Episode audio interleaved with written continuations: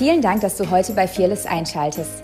Wenn du heute zum ersten Mal reinhörst, möchten wir dich wissen lassen, dass Jesus dich bedingungslos liebt und glauben, dass diese Botschaft dich inspiriert und segnet, wie Jesus zu leben. War in der Mitte des Gartens. Seid ihr noch da? Ja. Alright. 1. Mose. Ich will heute reden über unseren königlichen Auftrag und unseren priesterlichen Auftrag. Die zwei Dinge sind, sie überlappen sich, weil sie mit Hand in Hand gehen. Ich versuche sie zu trennen, aber die gehören zusammen. Okay? Und um einen Auftrag zu verstehen als Könige und Priester, müssen wir verstehen, was Gottes ursprüngliches Design war, wie er sich ursprünglich gedacht hat. Alright? 1. Mose 1, Vers 28. Und Gott segnete sie und sprach zu ihnen, seid fruchtbar und mehret euch und füllt die Erde und machet sie euch untertan und herrscht über die Fische im Meer und über die Vögel unter den Himmel und über alles Getier, das auf den Erden kriecht. So, was war die Aufgabe? Mehret euch. Wir waren ganz gut darin. Ich glaube, das haben wir gut, gut geschafft für Menschen. Alright? Vermehrt euch. Was sagt es uns? Es gab eine Lücke, es gab ein Vakuum, den Gott designt hat, damit der Mensch dieses Vakuum füllen kann. Das Zweite, was wir raushören, ist, wir sollen herrschen. So, du wurdest berufen, Du wurdest dazu geschaffen, um mit ihm zu regieren. Ich weiß nicht, wie es dir geht. Wenn ich an Regieren denke, dann kommen mir oft die Sachen, ich rede nicht von Machtmissbrauch, von Unterdrückung, von Untertan machen. Das ist ja eine starke Sprache, die hier verwendet wird. Um das zu verstehen, was Gott mit Regieren meint, müssen wir verstehen, was der Auftrag war. Und Jesus ist unser Bild, was es bedeutet, königlich zu regieren. Und das tat er, indem er gedient hat, richtig? Okay. So, das Wort zu regieren müssen wir verstehen im Kontext von Kapitel 2. 1. Mose 2, Vers 15, damit wir unseren Auftrag verstehen. Und Gott, der Herr, warte mal kurz, ja, nahm den Menschen und setzte ihn in den Garten, dass er ihn bebaute und bewahrte. Also einmal bebauen und einmal bewahren. Ich will kurz Zeit nehmen, um über Bebauen zu sprechen, weil das unser königlicher Auftrag ist. Der königliche Auftrag ist, die Erde zu bebauen. Das war der Auftrag. Hey Adam, du siehst hier der Garten, den habe ich geschaffen. Dein Auftrag ist das, was hier ist, zu vermehren, dass das immer größer wird. So, du sollst die Erde bebauen, weil die Erde außerhalb von Eden war sie trockenes Land. So, das war außerhalb von Eden war nicht Eden. Das bedeutet nicht, dass es schlecht war. Gott sagt, er hat es geschaffen, er hat es gut geschaffen. Aber er hat einen Auftrag dem Menschen gegeben, dass er die Erde bebaut. So Adam hätte ein Gärtner sein sollen vor dem Herrn. Und indem er ein Gärtner war, war er zeitgleich ein König. Warum? Weil ein König sich darum kümmert, um sein Umfeld. Er kreiert ein Umfeld, damit Ressourcen da sind für das Volk. Du findest eine Connection zwischen Gärtner und König sein. Wir haben keine Zeit dafür. Alright? Aber die Connection ist da.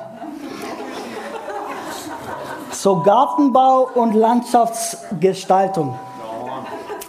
Wer ist Gärtner? Gibt es hier Gärtner? Come on. Praise God. Nina hat es gecheckt. So, Adam sollte ein Gärtner vor dem Herrn sein und dem er ein Gärtner war, war er ein König. Das Wort, was für bebauen benutzt wird, ist Abad. Und Abad bedeutet genauso dienen und anbeten. so tiefgründig, weil das ist genau das, was er hätte machen sollen. Indem er arbeitete, indem er die Erde bebaute vor dem Angesicht des Herrn, wo Gott gewohnt hat, diente er zugleich nicht nur dem Herrn, sondern sein Umfeld. Und indem er das tut, machte, betet er zugleich an, weil alles ist Anbetung. Wenn du es für ihn machst, wenn er da ist, wenn er auf dich ruht. Es gab keine Trennung zwischen heilig und nicht heilig ursprünglich. Die kam erst nach dem Sündenfall.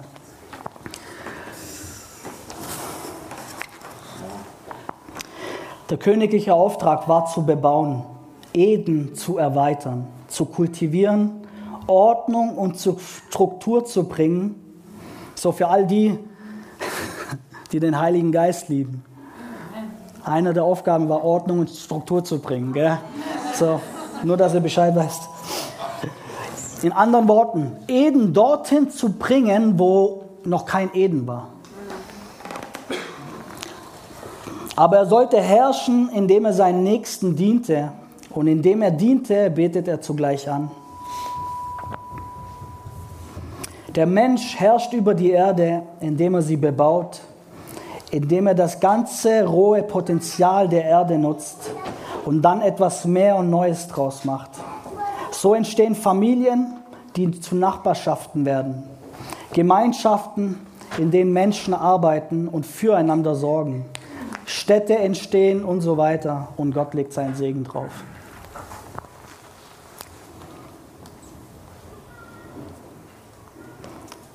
So Adam sollte sich, sollte das erweitern und sollte sich darum kümmern, dass es seinen Nächsten gut geht.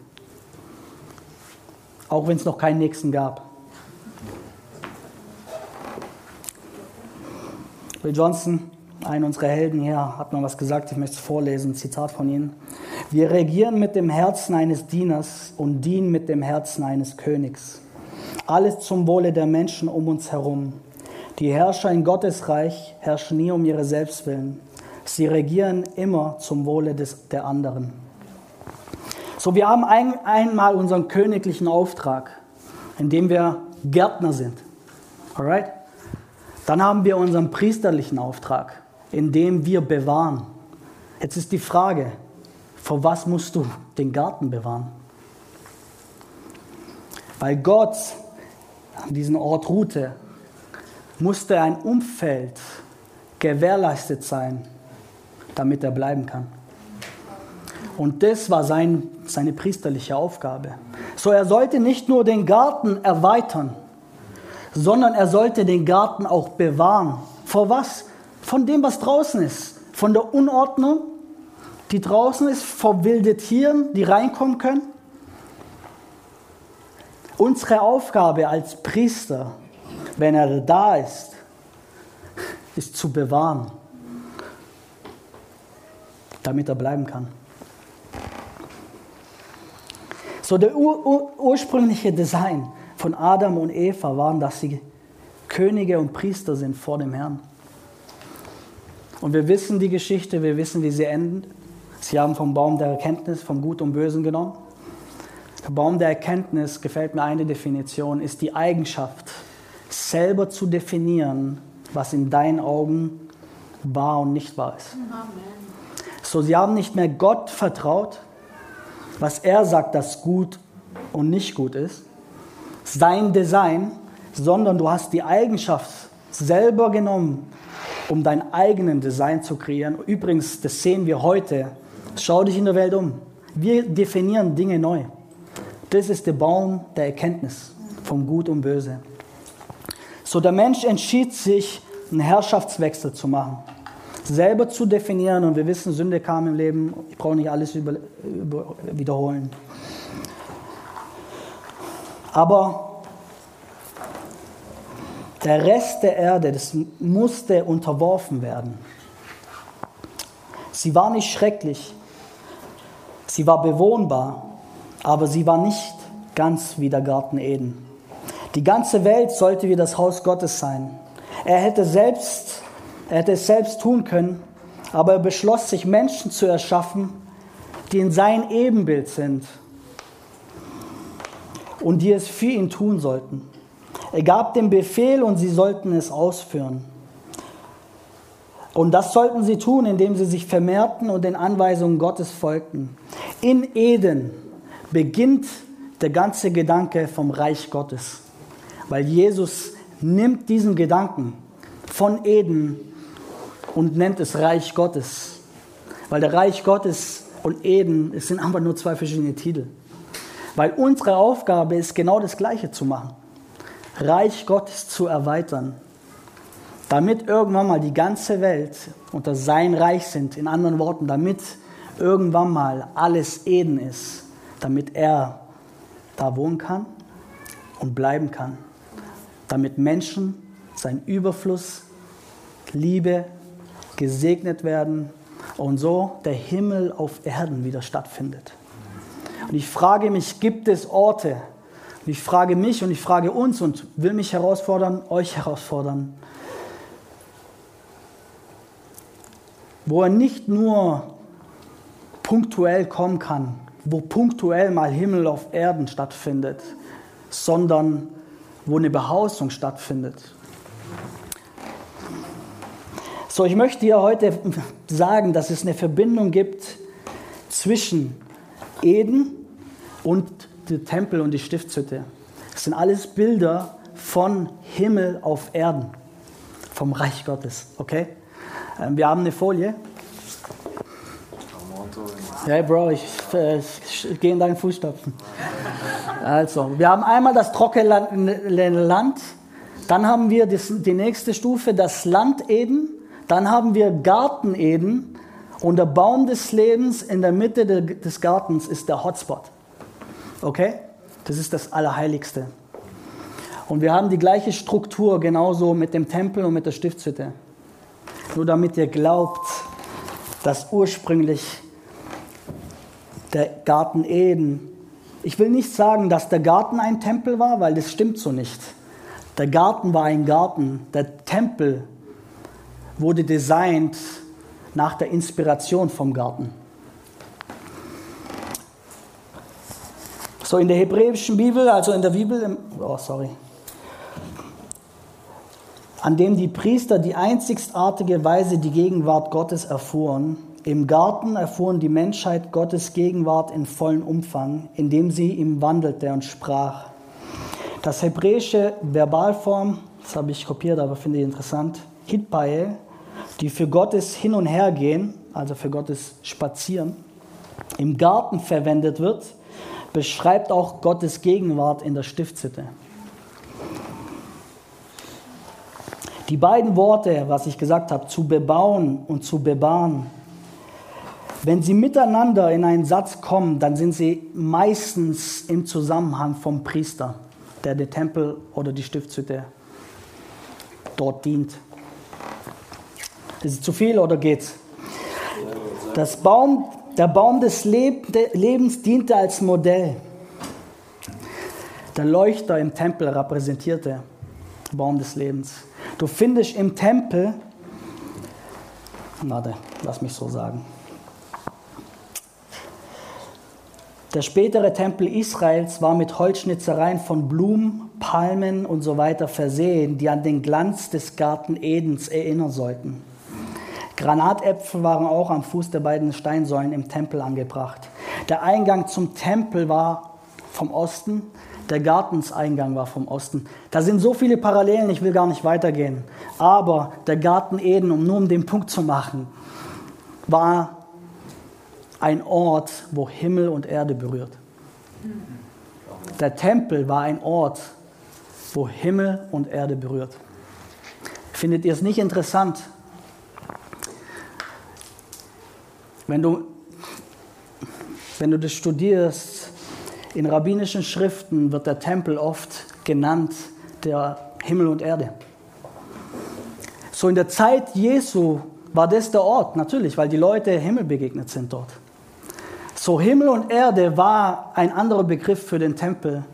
Und wenn wir dann Matthäus lesen, wo Jesus sagt, Himmel und Erde werden vergehen, aber meine Worte bleiben, dass Jesus in dem Kontext schon ganze Zeit von der Zerstörung vom Tempel redet. Was wir machen ist, wir denken an unsere irdische Welt. Das ist nicht, was Jesus gesagt hat, sondern er sagt genau das. Himmel und Erde, dieser, Erd, dieser Platz dort wird vergehen. Warum? Weil er der Tempel ist.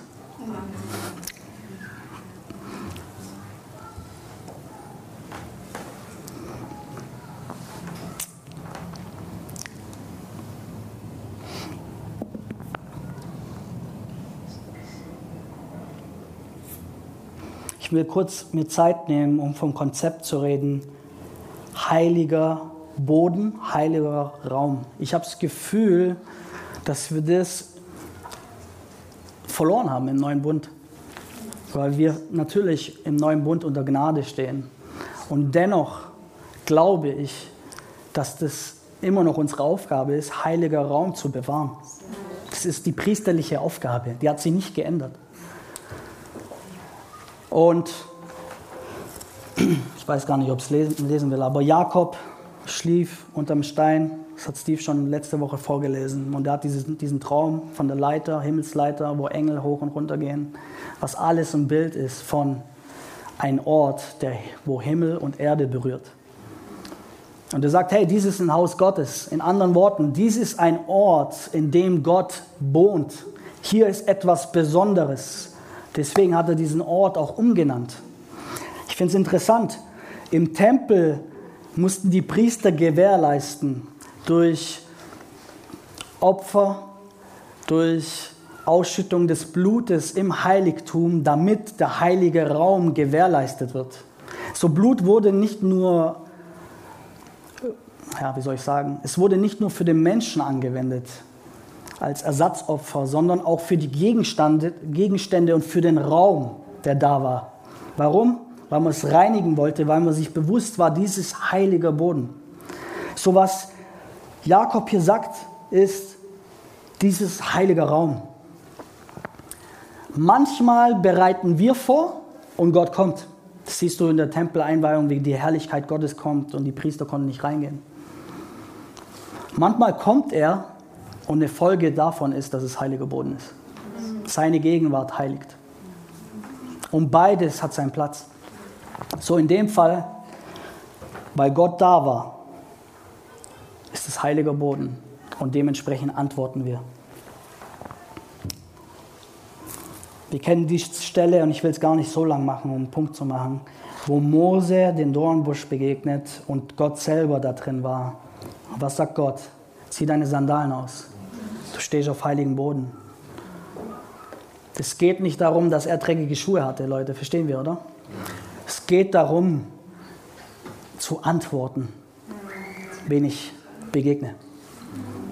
Und die Furcht des Herrn kommt in so eine Begegnung, weil du dir bewusst wirst, dass du jeden Moment, wenn du etwas Falsches machst, sterben könntest. Das war das Konzept. Ein Punkt noch. Im Josua, wo Josua in Jericho reingeht und Gott selber begegnet, um einen Punkt zu machen. Und dann sagt Gott zu ihnen in Josua 5, 13 bis 15, ich bin der Fürst über das Herr des Herrn und bin jetzt gekommen. Findet ihr es nicht interessant und ganz kurz? Josua fragt, bist du auf unserer Seite oder bist du gegen uns? Und Gott antwortet nicht. Nein, sondern ich bin der Fürst über das Herr des Herrn und jetzt bin ich gekommen. So manchmal stellen wir die falschen Fragen. Gott, bist du für uns oder bist du gegen uns? Und Gott stellt die Frage, hey, folgst du mir nach? Weil das ist die richtige Frage.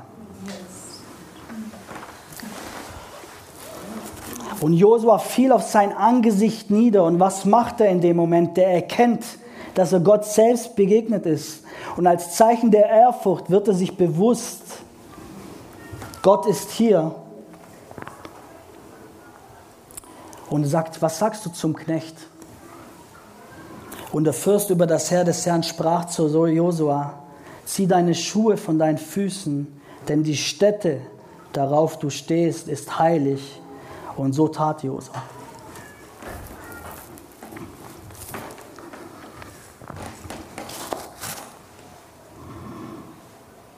Die Sandalen von den Füßen zu nehmen, ist ein Zeichen von anzuerkennen seine Gegenwart und seine Größe. Und dass das ein heiliger Moment ist, das wäre vielleicht unsere Sprache. Das ist ein heiliger Moment.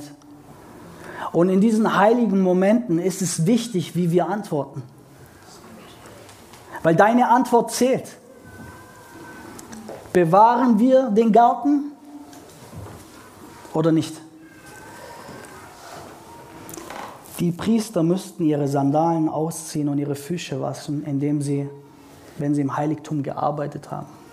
So was machen wir, wenn er kommt? Lange Rede, kurzer Sinn in dem Fall. Wir werden zu Priester. Wir sind zu Priester. Wir werden uns die Aufgabe bewusst, wenn er da ist. Und wir antworten dementsprechend. Gemeinsam. Als Volk. Warum? Damit er sich wohlfühlt. Damit er bleiben kann. Bitte hört es im Kontext von, hey, du, ja, ich glaube, das passt schon. Hm.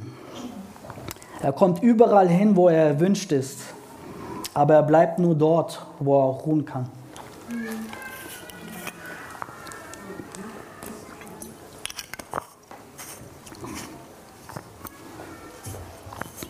Wir sehen das ähm, auch im 3. Mose 9. Als Gott ihnen die ganzen Anweisungen gegeben hat, wie sie die Stiftshütte machen sollen, Reinigung von Unreinheiten. Und es war am Tag vom Yom Kippur, Yom Kippur Dankeschön, Sühnopfer, Versöhnungstag heißt, glaube ich, auf Deutsch. Und du siehst, wie Mose und Aaron reingehen und wieder rausgehen und das Volk segnete steht drin und die Opfer waren dort verstreut. Du kannst es nachlesen in Kapitel 9, wie gesagt. Und du siehst, dass das, Feuer des Herrn vor dem ganzen Volk kam und das ganze Opfer verzehrte. Es war manifest und das Volk antwortet, indem, als das ganze Volk es sah, da jauchzten sie und fielen auf ihr Angesicht.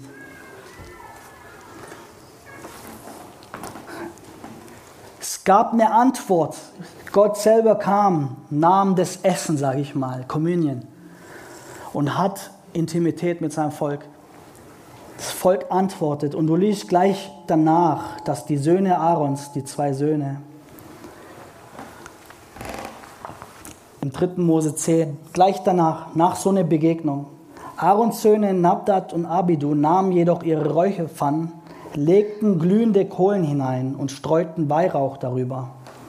Sie verbrannten so ein eigenmächtiges Räucheropfer für den Herrn, das er ihnen nicht befohlen hatte. Da ging Feuer vom Herrn aus und tötete die beide. Und Mose sagte zu Aaron, jetzt geschieht, was der Herr angekündigt hat.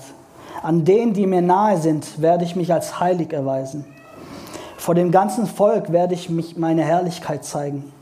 Aaron aber schwieg. Dann rief Mose, Michel und Elisaphan, die Söhne von Aarons Onkel, Usil, zu sich. Er beauftragte sie, kommt und holt die toten Körper eurer Verwandten aus dem Heiligtum und bringt sie vors Lager. Das hat das ganze Volk gesehen. Wir lesen das und gehen da so schnell drüber. Aber das Feuer was eine Begegnung war, wurde aufgrund dessen für die zwei Söhne Aarons, die Ältesten, weil sie was taten an diesem Ort, wo Gott da war, haben sie eine falsche Entscheidung getroffen. Wir können lange drüber reden, warum, weshalb, da gibt es viele Theorien. Durch Ungehorsam haben sie den Garten nicht bewahrt und aufgrund dessen sind sie gestorben als Konsequenz ihres Handelns. Was, was ist mein Punkt?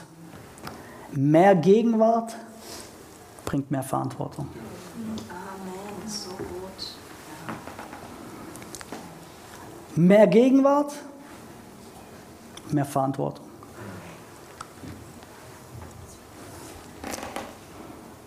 Manches kann man sich nicht mehr leisten, wenn einem mehr anvertraut worden ist. Deswegen können wir uns nicht vergleichen.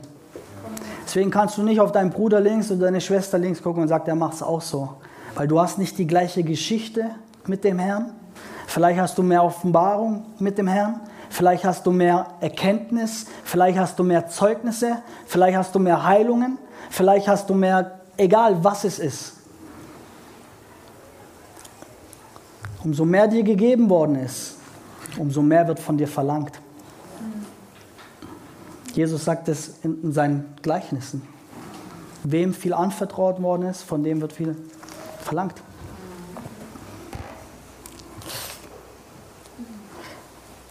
Vielleicht sagst du, hey Toni, du redest nur vom alten Bund. Wir sind im neuen Bund. Das war israelitisches Zeug. Wir haben nichts damit zu tun mehr. Wir müssen nicht mehr opfern. Und wir haben einen herrlicheren Bund, wir haben einen besseren Bund. Sage ich ja, aber es bedeutet nicht, dass wir das Konzept von Gottesfurcht verloren haben, von Heil König und Priester sein verloren haben, von mehr Verantwortung verloren haben. Weil, so wie ich den neuen Bund verstehe, verlangt er mehr von mir, weil es geht nicht darum, niemand mehr zu töten, sondern jetzt darf ich auch nicht mal mehr schlecht denken über meinen Nächsten. Es geht auch nicht mehr darum, die Ehe zu brechen, also eine Tat, sondern es geht darum, dass ich nicht mal mehr jemanden anschauen darf. Dann habe ich in meinem Herzen die Ehe gebrochen. So zu glauben, dass der Standard niedriger ist, ist meiner Meinung nach ein falsches Verständnis vom neuen Bund. Weil das Herz so, wenn wir davon reden, mehr Gegenwart, mehr Verantwortung, bedeutet es genauso für mich, ich muss aufpassen auf den Garten meines Herzens. Ich muss ihn bewahren vor Unreinheit. Ich muss ihn bewahren vor Anstoß. Ich muss ihn bewahren vor Unvergebenheit.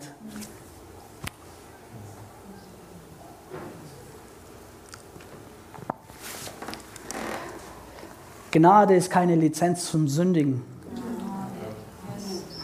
sondern die Befähigung, gerecht zu leben. Deswegen schreibt Paulus in Römer, hey, sollen wir dann noch mehr sündigen, wenn Jesus so, so bezahlt hat für, wenn alles unter dem Blut ist? Ist doch wurscht, spielt doch alles keine Rolle mehr, oder? Sagt, das sei ferne, das ist der falsche also falsche Entschluss von der Nachricht, der Botschaft von Gnade, sondern weil du gerecht gemacht worden bist, umso mehr verstehst du, dass du König und Priester bist vor ihm.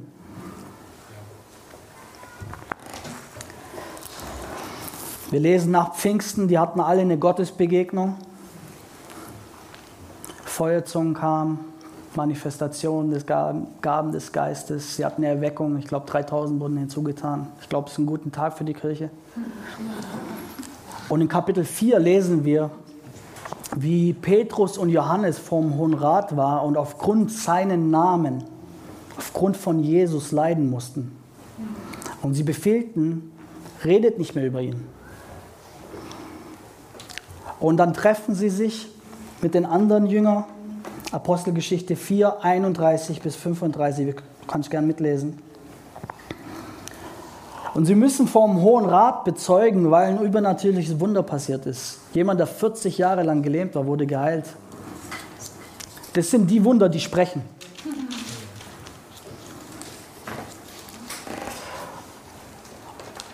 Und sie beteten, sagen, hey, die haben sich verschworen, die Mächtigen haben sich verschworen, haben Psalm zitiert über deinen Knecht Jesus.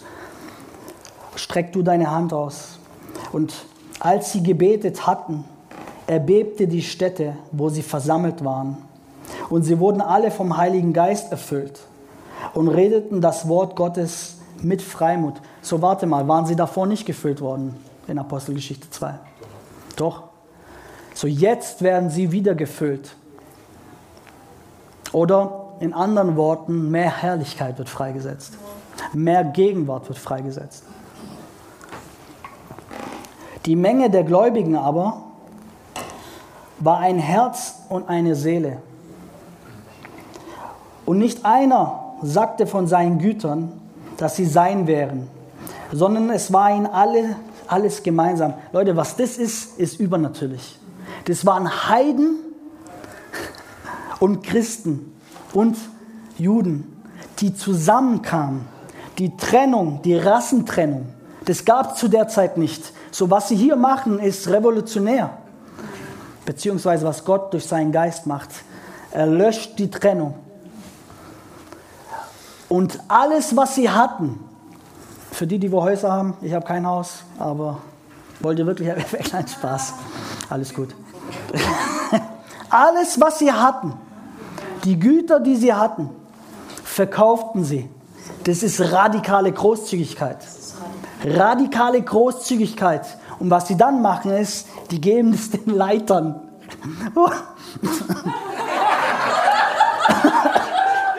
so, behaltet es für euch, weil ich will nicht entscheiden, wer es kriegt.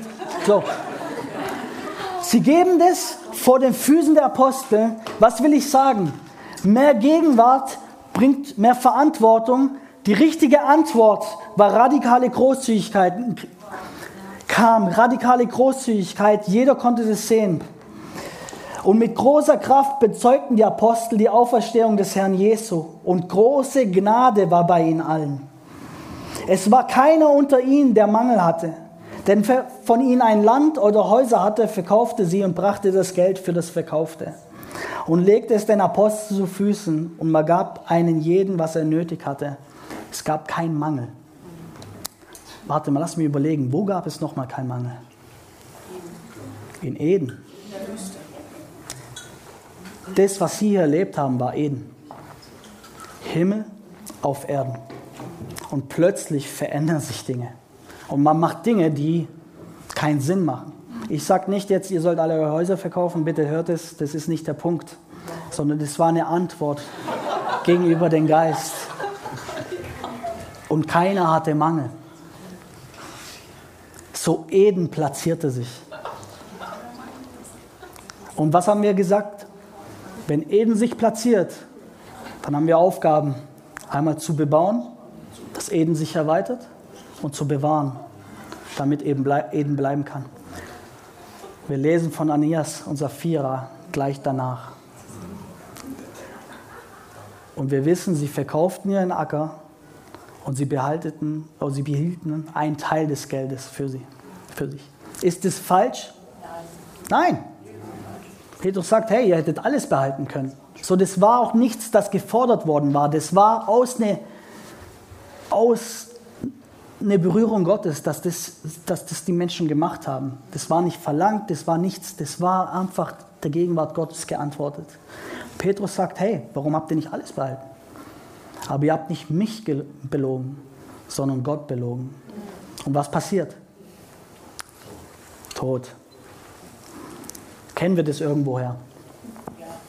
Wenn wir falsch antworten, in heiliger Raum, ein Hotspot, dass eine Folge manchmal ist, dass Menschen sterben. Will ich eine Theologie aus einer Ausnahme machen? Nein.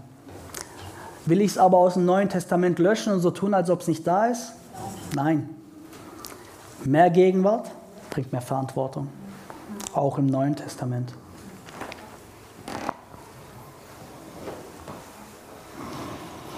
Seid ihr noch da?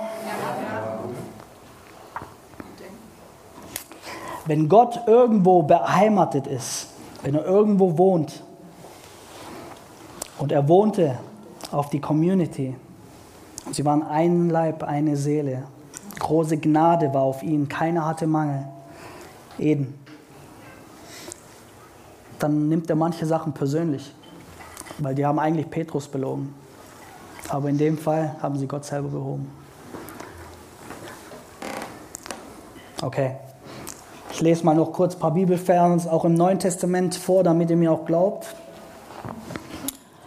So ahmt nun, Epheser 5, 1 bis 4, so ahmt nun Gott nach als geliebte Kinder und wandelt in der Liebe, wie auch Christus uns geliebt uns gegeben, als Gabe und Opfer, Gott zu einem lieblichen Geruch.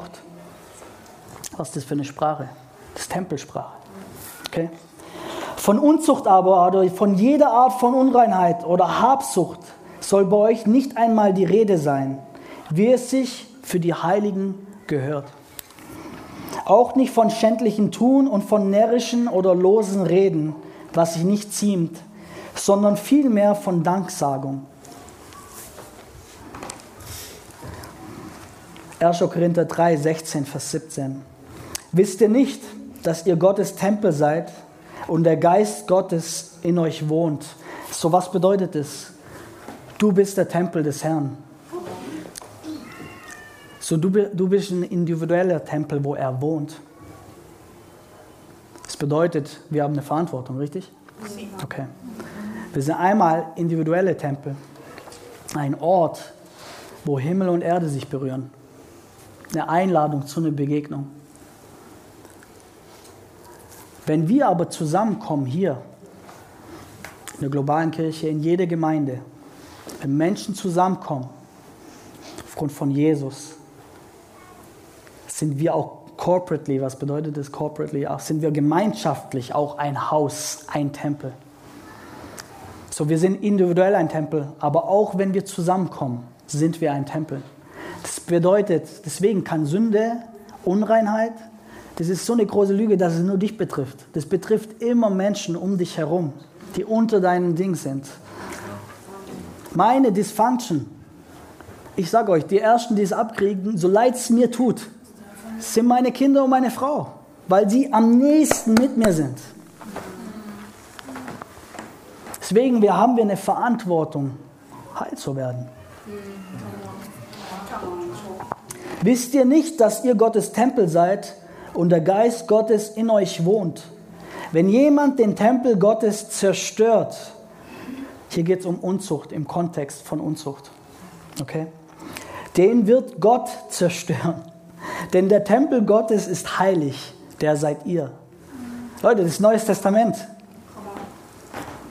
Und was ich nicht tun will, ist, oh mein Gott, dass wir alle gesetzlich werden. Das ist nicht die Botschaft.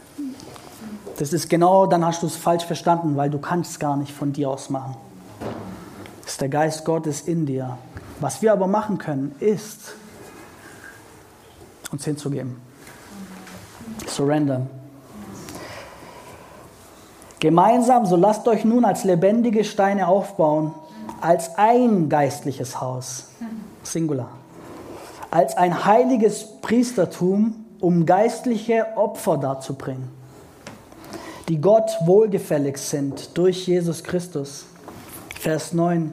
Ihr aber seid ein auserwähltes Geschlecht, ein königliches Priestertum, eine heilige Nation, ein Volk zum Besitztum, damit ihr die Tugenden dessen verkündigt, der euch aus der Finsternis zu seinem wunderbaren Licht berufen hat. So sind wir immer noch Priester.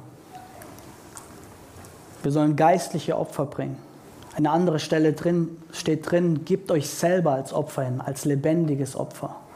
Du siehst immer wieder, wie die Bibel uns sagt, surrender, gib dich hin, bebaue und bewahre, antworte auf seine Gegenwart. Alright, wir waren beim Garten, oder? Ich mache jetzt den Abschluss. Der Garten ist da, wo Gott gewohnt hat, wo der Mensch gewohnt hat.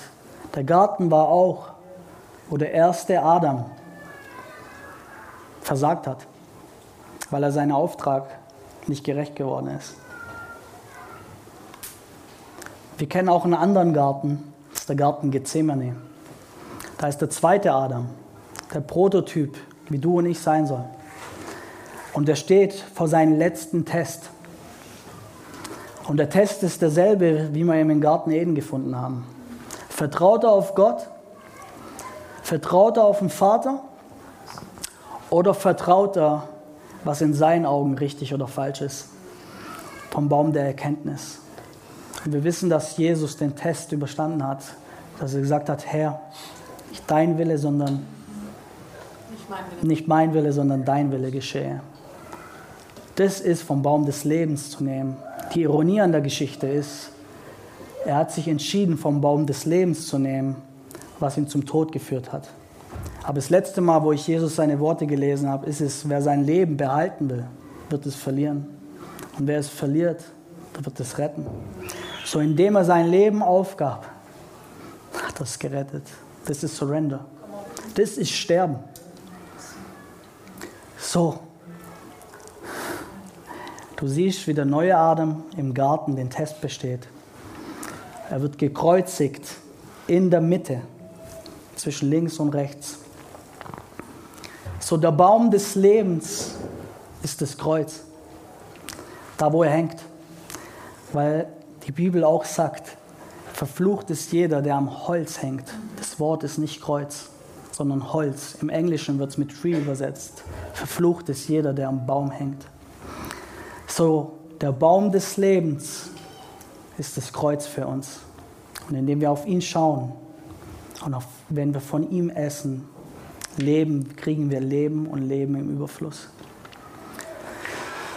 Hm, was will ich noch sagen? Und er hängt dort am Kreuz und einer der Räuber oder Diebe sagt, Herr, wenn du in dein Reich kommst, dann erinnere dich an mich. Was sagt Jesus? Heute wirst du mit mir noch im Paradies sein, richtig? Das Wort für Paradies ist Garten. So Jesus sagt, heute wirst du mit mir im Garten sein. Welchen Garten? In anderen Worten, was Jesus sagt, ist, hey, ich bin dabei, den Garten wiederherzustellen, damit du darin leben kannst, damit du Anteil hast von Eden. Du glaubst mir immer noch nicht? Okay. Johannes 19, Vers 41 und dann mich durch. Es war aber ein Garten an der Stätte, wo Jesus gekreuzigt wurde, und in dem Garten war ein neues Grab, in das noch niemand gelegt worden war. Wieso ist es Johannes so wichtig, im Garten zu erwähnen? Weil die Bibel, weil die Autoren zu uns sprechen wollen. Alright? Der Garten war an der Stätte, wo Jesus gekreuzigt worden ist. Baum des Lebens, Connection. Okay. Jetzt pass auf, was passiert nach der Auferstehung? Maria Magdalena sucht ihn im Garten. Und was denkt sie, wer er ist? Der Gärtner. Der Gärtner. Warum Gärtner? Weil der neue Adam unseren Gärtnerauftrag wiederhergestellt hat. Und wir können alle wieder Gärtner sein in sein Reich. Halleluja. Komm, lass uns aufstehen, das passt.